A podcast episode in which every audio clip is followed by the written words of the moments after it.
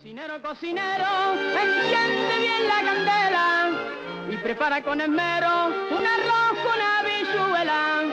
Cocinero, cocinero. Prazer, esse é o Mente na Mesa e eu sou apresentadora. Nossa, que chique, né, mano? Eu sou a Letícia, mas meus amigos me chamam de Leba. Então você pode chamar também. Trabajando en el carbón, cocinando me doy una maña que no hay en España quien guise mejor.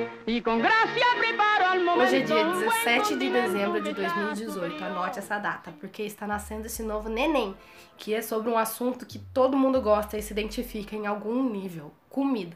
Eu tenho 26 anos, mas desde muito pequena, por causa da minha mãe, que cozinha pra caralho, eu tenho absoluto tesão por comida. Comida tem um poder sobre o meu humor que não é normal. Eu lembro da minha tia me chamando de tourinho, porque eu era um serzinho de 3 anos comendo porções de adulto. E tudo na minha casa era motivo pra se reunir pra comer. As minhas melhores memórias envolvem comida. Demorou pra eu me tocar que isso, que já era uma parte tão grande da minha vida, chamava gastronomia.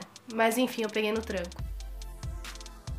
Na minha vida adulta, eu já trabalhei em três restaurantes de níveis completamente diferentes, desde o mais porqueiro até bistrô. Em eventos, já fiz curso de culinária, já tive um canal mais ou menos de receita no YouTube e agora eu vou fazer curso técnico em gastronomia.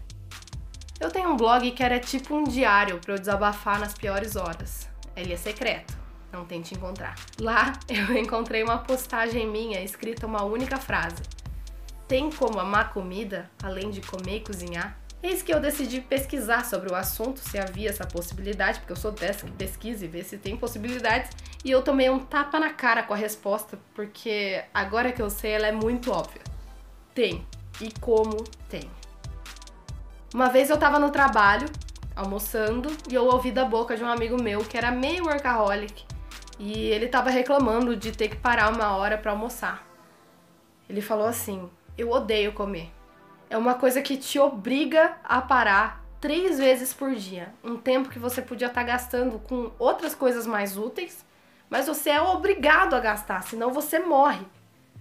Eu nunca, nunca na minha vida imaginei que alguém pudesse ver comida como qualquer coisa além de prazer. Eu entendo que a comida do refeitório não era lá aquelas coisas, mas a gente sabe que existe um mundo lá fora, né? E eu fiquei me perguntando: existem seres bizarros que comem só para sobreviver? É genético ou é falta de memória afetiva? O ato de comer é sim um ato para sobreviver. O corpo precisa de energia, logo come. Mas há milhares de anos não é mais só isso. Já no Paleolítico, dividir comida era símbolo de união entre a tribo, até que começou a servir como voto de honra selar um pacto, e chegaram os banquetes, e política e religião começaram a dar o tom no cenário gastronômico. Ao longo de milhares de anos, dividir comida se tornou muito mais do que sobrevivência. E nós somos muito diferentes do que a gente era há milhares de anos em vários aspectos, mas comer junto permanece sendo um dos maiores atos de união.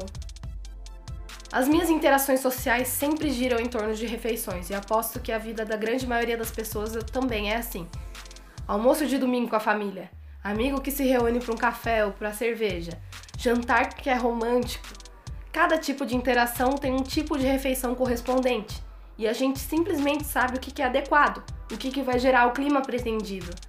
Um churrasco, um disque pastelzinho, um bistrô mais elegante. E as interações vividas durante uma refeição têm o poder de agir sobre a sua digestão. Então a interação não é só um ato simbólico, ele reflete no fisiológico.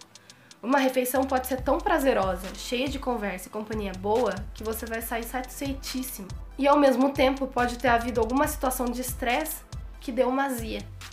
A persistência de experiências negativas a longo prazo pode fazer mal e não só momentaneamente, tipo uma azia depois da refeição. A longo prazo, o relacionamento que um ser humano tem com a alimentação durante o seu crescimento pode ditar diversos comportamentos, e se esse relacionamento for ruim, as consequências podem ser devastadoras. Mas um relacionamento saudável pode influenciar no desenvolvimento neural, psicológico e fisiológico de um indivíduo. Se comer fosse só sobrevivência, a gente não teria tribos definidas pelo que se come. Seja por estilo de vida, idealismo, religião, saúde, comer de modos diferentes pode separar grupos, pode gerar exclusão ou inclusão. Por exemplo, não dá para convidar um judeu ou um adventista para uma festa com um porco no rolete. É simplesmente ofensivo. Outro exemplo é que quando você faz parte de um grupo que, sei lá, tem uma tradição de se reunir em uma churrascaria toda sexta-feira há 10 anos, mas você sente no seu âmago que o veganismo é a coisa certa para você, a conversão de dieta pode ser um problemão. Você se depara com a possibilidade de perder amigos de longa data pelo simples fato de mudar de dieta, que pelo jeito não é tão simples assim. Com esse podcast, o Mente na Mesa, eu quero desvendar todos esses e outros assuntos relacionados à gastronomia. A gente vai descobrir junto o porquê e os comos e entender melhor as várias faces do ato de se alimentar, se alimentando de conhecimento. Olha que bonito. Porque mente vazia não para em pé. Eu converso com vocês pelo Instagram, arroba Mente na Mesa, e lá também tem um link com a lista dos lugares onde eu postei esse podcast. Eu vou postar também no YouTube, no canal Mente na Mesa.